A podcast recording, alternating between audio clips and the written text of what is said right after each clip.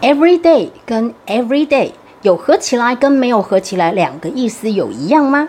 如果是合起来的话，它就是一个形容词。那形容词的话呢，它就会摆在一个名词的前面。举例，比如说我每天穿的便服就是日常的便服，就是叫做 everyday clothes。或者是呢，我们每天看到的新闻呢，就是叫 everyday news。好，这个时候呢，它都是合起来的，因为它是一个形容词。那当它分开的时候呢，它就是一个副词喽。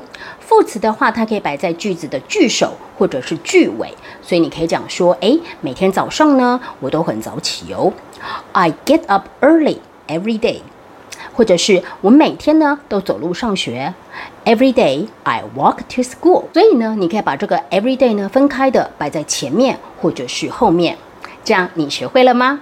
学会的话，记得要分享给你的好朋友，给老师一颗小爱心哦。